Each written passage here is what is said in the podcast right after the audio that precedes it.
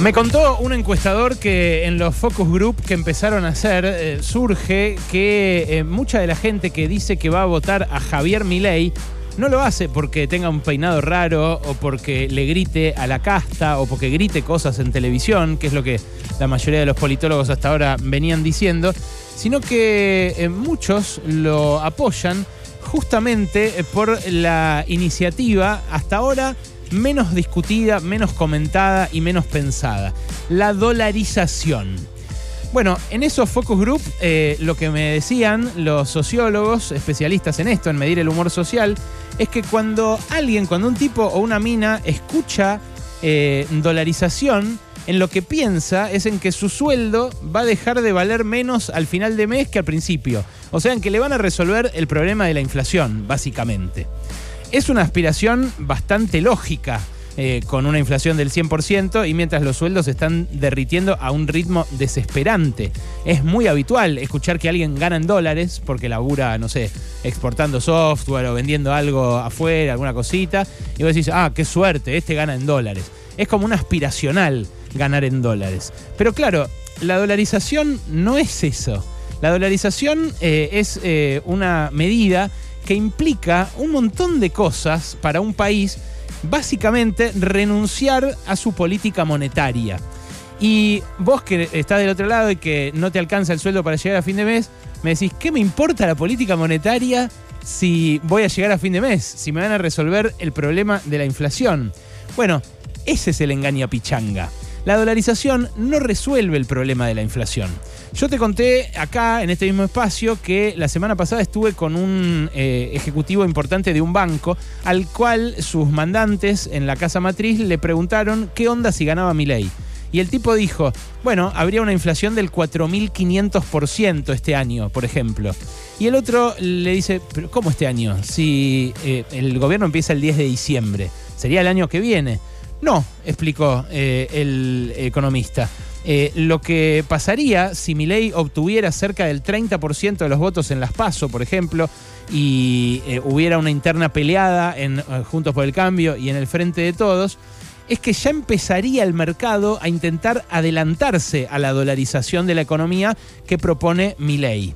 Entonces, lo que pasaría, en caso de que insista un candidato como él en una medida tan disparatada, es que se desataría primero una corrida cambiaria. Porque mira la cuenta.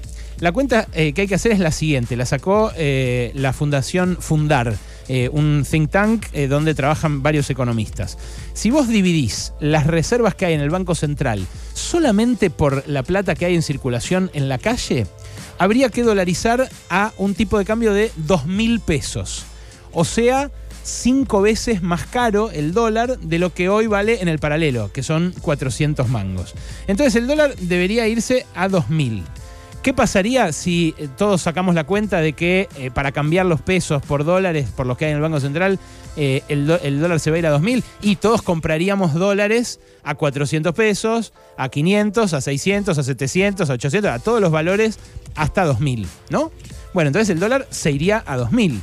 Eh, pero después empezarían a vencer los plazos fijos en los bancos. Entonces la gente empezaría a sacar el plazo fijo en pesos y a cambiarlo también en dólares eh, para que no se lo cambien a un tipo de cambio de 2.000. Los cambiaría a cualquier precio menos que 2.000.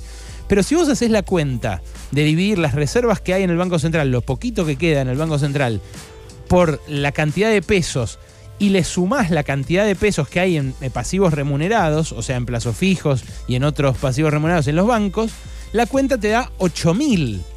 O sea que el tipo de cambio de conversión de la dolarización que propone mi ley no es 400, no es que sería el oficial como a principio del macrismo, que se fue el oficial al precio del paralelo porque liberaron el cepo. No, sería una devaluación muchísimo más fuerte de los actuales, ponele 400, a 8.000. Entonces, eh, ahí en el medio quebrarían bancos, porque los bancos no podrían responder a la sacada, al retiro de todos esos depósitos. Entonces, a la corrida eh, cambiaria se le sucedería una corrida bancaria. Y a esa corrida bancaria después le seguiría una corrida contra los bonos de la deuda. Porque lo que dirían los tenedores de bonos es, yo tengo un título que es en pesos y el peso no va a existir más. ¿Quién querría tener un bono de la deuda que está denominado en una moneda que no va a existir más. Agarrarían y los venderían. Entonces se precipitaría probablemente un nuevo default. Bueno, eh, eh, quizás sea por esto, porque hay gente que lo está empezando a pensar en serio, el tema de la dolarización, que el propio Milei, anteayer en la rural, dijo que había un colega que tiene una idea mejor para dolarizar. No aludió a ese colega, no lo mencionó pero el que hizo un plan para dolarizar es Emilio Campo, un economista ultraliberal, profesor del SEMA, que lo preparó con Roberto Kachanowski. A Kachanowski quizás sí lo conozcan porque, eh, bueno, nada, es un economista más mediático. Está el hijo de Kachanowski también ahí en el medio preparándolo. Bueno, ¿qué dice el plan de este Emilio Campo? Que se puede anunciar la dolarización, pero que lo que hay que hacer para que no se vaya a 8.000 el dólar y que no se pulvericen todos los, eh, los pesos eh, que tiene la gente en general, habría que eh, llevar adelante un ajuste fiscal y anunciarlo en el mismo momento que la dolarización, un ajuste fiscal que genere mucha confianza en el mercado. Entonces, lo que dicen ellos, ese ajuste y esa dolarización pondrían tan eufóricos a los dueños de los bonos que haría que aumente el precio de los bonos de los actuales 30 centavos por dólar a 60 o 50 centavos por dólar. Entonces, en ese momento el Estado tendría que salir a vender esos bonos, los que tienen su poder el Tesoro, los que tienen su poder el Banco Central, eh, y con esa guita, ahí sí conseguir los, con esos bonos, ahí sí conseguir los 70 mil millones de dólares que hacen falta para comprar todos los pesos en billetes, los plazos fijos y las cuentas a la vista al eh, precio del blue actual. Hay muchas preguntas para hacerse respecto de este plan. Primero, eh, ¿qué pasa si no suben los bonos con el anuncio? O sea, si, si no pasó la lluvia de inversiones que decía Macri que iba a haber con su sola llegada al poder, bueno, es dable pensar que no subirían violentamente los bonos con la sola llegada al poder de un grupo de gente que esté muy a favor de los mercados. Ponele que eso pase. Pero, ¿qué eh, pasaría si suben, pero después vuelven a bajar cuando el Estado sale a venderlos masivamente? Porque es algo lógico, ¿no? Que si vos vendés masivamente bonos, que ellos dicen, los bonos van a subir, pero después los vamos a vender y nos vamos a hacer de los dólares. Pero claro, si vos vendés un montón de bonos, ¿qué pasa con ese bono? ¿Qué pasa con cualquier producto cuando se inunda un mercado? Baja de precio. Entonces podrían volver a bajar. Ponele que no, ponele que no bajen. ¿Qué pasa si los tenedores de esos bonos se dan por defolteados? Porque eh, cambian las condiciones. La dolarización hace que se rompan los contratos. Ahí se daría una paradoja de eh, un amigo de los mercados rompiendo todos los contratos de la economía. ¿Y qué pasa incluso si eh, pasara que, que, no hay nadie que denuncia, que no hay buitres, que no pasa esto de que se desploman los bonos y qué sé yo? ¿Qué pasa si alguien mira y dice, che, el Estado se acaba de endeudar en 70 mil millones de dólares más? porque acaba de eh, conseguir dólares en el mercado a cambio de papelitos. ¿Cómo va a ser para pagar esa deuda? Bueno, son bastantes preguntas, ¿no? Las que se plantean en torno al que dice mi ley que es un plan mejor que el suyo para dolarizar. Y eso eh, habla de eh, cuántos dólares ganaríamos, en definitiva, los que vivimos de un sueldo, en caso de que se dolarice.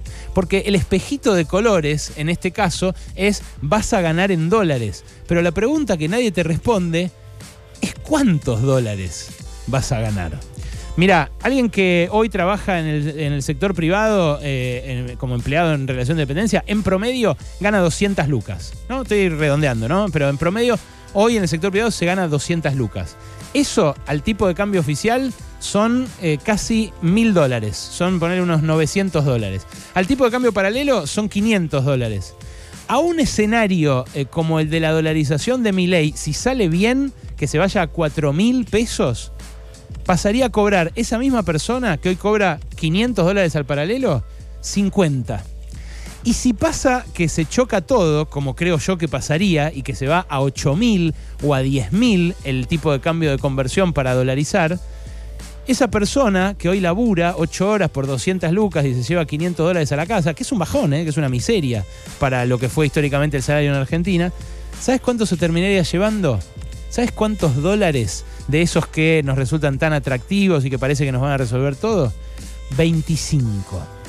Las cuentas son muy claras, solamente hace falta alguien que empiece a hacer las preguntas correctas. Cuando nos dicen que van a dolarizar la economía, no nos dicen a cuánto. Y cuando nos dicen que nuestros sueldos van a ser en dólares, no nos dicen ¿Cuántos? Bueno, acá tenés una primera cuenta de qué podría pasar en caso de que nos precipitemos a ese abismo. No es una discusión de economistas, no es una discusión técnica, es una discusión sobre tu sueldo, que podría reducirse no a la décima parte, a la vigésima parte en cuestión de semanas. Pasaron cosas. Cosas.